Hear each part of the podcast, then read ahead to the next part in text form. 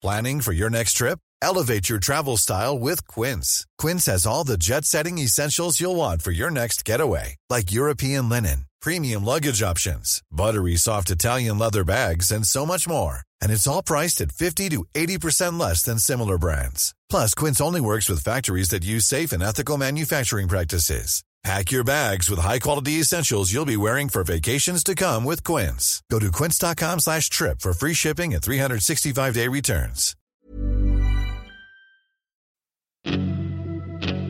Salut, c'est Gilles Durand. Bienvenue dans Première fois, le podcast de 20 minutes consacré aux premières fois dans le sport avec l'aide de Retro News. Aujourd'hui, nous allons parler football. Voilà longtemps que la Ligue 1 n'avait été aussi ouverte. Cette année, Trois clubs peuvent encore décrocher le titre, le PSG, Lyon et Lille. Résultat, fin mai 2021. En attendant, on revient sur le club lillois. Lille fut le premier champion de France professionnel en 1933. Un peu par hasard, comme vous allez le découvrir, le récit de cette histoire étonnante par Michael Louchard. La finale du championnat de France professionnel nous a valu le régal d'un beau match, plein d'ardeur, mené à toute allure par des joueurs dont la qualité technique, le courage et la valeur athlétique sont la consécration de ce professionnalisme absolument indispensable pour élever le niveau du football en France. C'est ainsi que le quotidien Match présenté le 16 mai 1933 cette finale du premier championnat professionnel organisé par la toute jeune Fédération française de football. Sous une pluie battante et dans un stade parisien qui sonnait creux avec ses 16 000 spectateurs, l'Olympique lillois vient de l'emporter 4 à 3 devant l'AS Cannes. À l'époque, les instances du football ont joué gros en mettant en place cette nouvelle compétition. Les tenants d'un sport amateur sont encore nombreux, et les relations étroites entre clubs et municipalités ne facilitent pas toujours cette mutation vers le sport business. À Lyon, par exemple, le maire socialiste s'y oppose farouchement. De son côté, le futur champion lillois, qui deviendra plus tard le LOSC, a même longtemps hésité avant de s'inscrire dans ce championnat. Bien lui en a pris. Après avoir survolé son groupe, l'Olympique lillois gagne le droit d'affronter en finale le premier de l'autre poule. Enfin, presque, car le premier, c'est Antibes. Sauf que quelques jours avant la finale, Antibes se voit rétrogradé pour tentative de corruption. Et doit laisser sa place aux voisins canois. Dans ce match très rugueux, à en croire la presse de l'époque, on se souviendra surtout du dernier quart d'heure. Deux écoles s'affrontent dans ce duel nord-sud. La vitesse canoise face à la puissance lilloise. Lille prend rapidement les devants en menant 2 à 0 avant que le match ne s'équilibre. Il faut alors attendre la 78e minute pour voir le tableau d'affichage s'affoler. En 8 minutes, 5 buts sont inscrits. Cannes a tout juste le temps de savourer l'égalisation à 3 partout que le capitaine lillois Georges Winkelmans surgit pour marquer son second but et offrir la victoire aux siens. Les Dogs, comme on les appelle déjà, sont à tout jamais les premiers champions de France du football professionnel. Patrick Robert, euh, bonjour. Vous êtes historien du LOSC, auteur de plusieurs livres euh, sur le club. On va revenir donc sur ce premier titre de champion de France. Lille est quand même l'exemple de cette difficulté à prendre le virage du professionnalisme euh, à l'époque. Pourquoi? On est au début des années 30. La Ligue régionale est présidée par Henri Joris, qui est également président de l'Olympique Lillois. Et la Ligue régionale, ce sont des matchs qui font le plein dans tous les stades de Lille, de Roubaix, de Tourcoing. Et il se trouve qu'on on parle de ce professionnalisme et le comité directeur de la Ligue donne un ultimatum à Henri Joris, son président, pour dire attention, si on crée le professionnalisme, les plus gros clubs de la Ligue vont devenir professionnels, il n'y aura plus beaucoup d'attractions pour le public, alors on vous demande de refuser, alors qu'Henri Joris était un fervent partisan du professionnalisme. D'ailleurs, il avait été condamné à deux ans de suspension en 1924 pour emploi fictif dans dans ces établissements pour un joueur qui s'appelait Bitzal, mhm. un, Anglais. C'est pour sauver en fait la, ligue. Euh, oui, c'est pour sauvegarder l'attrait du football régional et, euh, contre une aventure qui, à certains yeux, paraît euh, un petit peu hasardeuse. Mhm. Les gens qui lisent, il vaut mieux aller voir Roubaix contre Tourcoing que Lille contre Marseille. En février 32, Henri Joris fait volte-face. Il dit moi, je suis, je vote contre le professionnalisme. Du coup, il y a un gros débat au sein de son comité directeur. Il y a deux dirigeants très importants qui s'appellent De Crane et Vérone, qui démissionnent de l'Olympique Lillois et ils vont trouver le jeune président du Sporting Club Fivois qui s'appelle Louis Hainaut.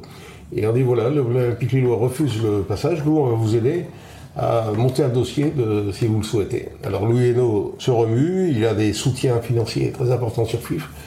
Alors juste pour comprendre, il faut savoir qu'à l'époque, FIV est la ville voisine et rivale de Lille. FIV donc monte un dossier qui est accepté le 22 juillet 1932, c'est-à-dire une bonne semaine de la clôture des candidatures. Du coup, ça fait l'effet d'une bombe à Lille. Henri Joris a démissionné de son poste de président de l'OL. Il est remplacé par un nommé Gabriel Collet qui, lui, dit bah, écoutez, moi, je fais comme le président a fait. Donc, nouvelle révolution. Puis, euh, finalement, il est forcé de monter le dossier qui sera accepté, en fait, le 2 août 32, c'est-à-dire euh, In extremis. deux, deux jours après la clôture des délais. D'accord. Mais la fédération dit bon, c'est Ouais. Lille, on peut pas. euh, On peut pas se priver de Lille. Et il y avait une autre crainte en fait qui habitait alors à l'époque les gens dans les instances du, du football, c'était la corruption. On disait qu'un joueur qui, qui était payé pour jouer et gagner, il pouvait aussi être payé pour perdre. Il y a eu plusieurs affaires d'ailleurs dans cette première année de championnat professionnel, dont une affaire justement qui touche le club de FIV. Est-ce que vous pouvez nous raconter un petit peu en Oui, quelques mots? euh, écoutez, c'est la dernière journée de championnat 32-33, du, du premier championnat, donc, qui est divisé en deux groupes. Et FIV faisait partie d'un groupe différent de celui de Lille. Et euh, il devait recevoir le Football Club d'Antibes, qui était en position de leader, mais bon, euh, relativement fragile. Et Antibes a- est venu gagner à FIV au, au stade de Félix Virno 5-0. Donc il n'y avait pas photo, sauf que le lendemain de, de la victoire d'Antibes, le, le président Hainaut, de, président du SC FIV, a révélé à la presse qu'en fait il avait été approché. Il faisait pas de relation exacte entre ça et le résultat, mais lui personnellement avait été approché par l'entraîneur d'Antibes, un nommé Valère, qui lui avait promis une somme de 35 000 francs, qui correspondrait aujourd'hui à un peu plus de 22, 22 000 euros, et pour perdre le match. Donc, euh, Donc, il met cette- ça sur la place publique. Cette, cette corruption a été, a été avérée depuis, parce qu'à l'époque, Antibes euh, contestait, disait que non, c'était en fait pour les rétrogradés, pour sauver des clubs Oui, parisiens. bon, à l'époque, bon, ils ont protesté. Cela dit, il y a une enquête qui était ouverte par la fédération et en est ressorti que le- les faits ont été avérés. Et d'ailleurs, le nommé Valère, entraîneur d'Antibes, a été rendu à vie de toute fonction dans le football. Ça a fait le bonheur de la SCAN, qui était deuxième du championnat et qui a donc remplacé Antibes pour jouer la finale contre l'Olympique Lillois. Alors justement, revenons, revenons à Lille. Premier championnat, il commence mal en fait, par une défaite à domicile contre, Contre- Marseille. Contre Marseille, ouais. Après, on a l'impression qu'ils sont en roue libre, ils gagnent euh, quasiment tout. Bah, ce qui est curieux, c'est qu'ils ont perdu deux matchs dans le championnat. Le match aller contre Marseille et le match retour à Marseille. Dans des conditions terribles, parce qu'ils ont pris un score de 7 à 1 à Marseille.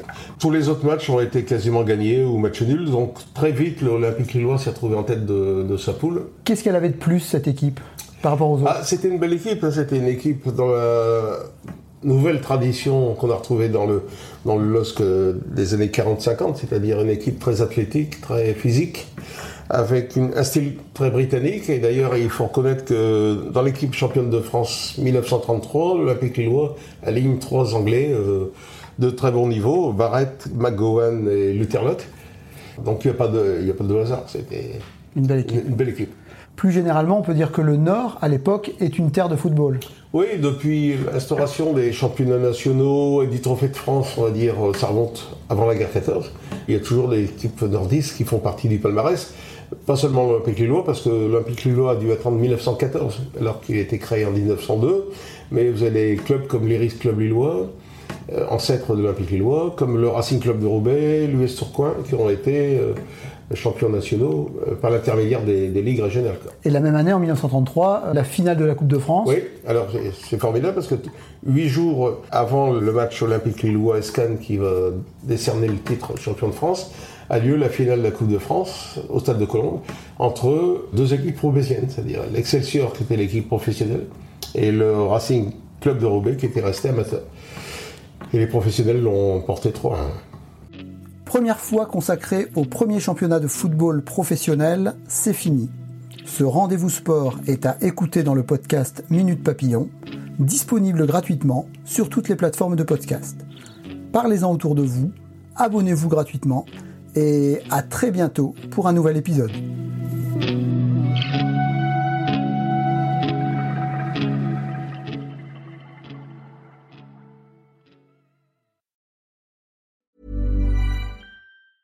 Hey, it's Danny Pellegrino from Everything Iconic. Ready to upgrade your style game without blowing your budget? Check out Quince. They've got all the good stuff shirts and polos, activewear, and fine leather goods, all at 50 to 80% less than other high end brands. And the best part? They're all about safe, ethical, and responsible manufacturing.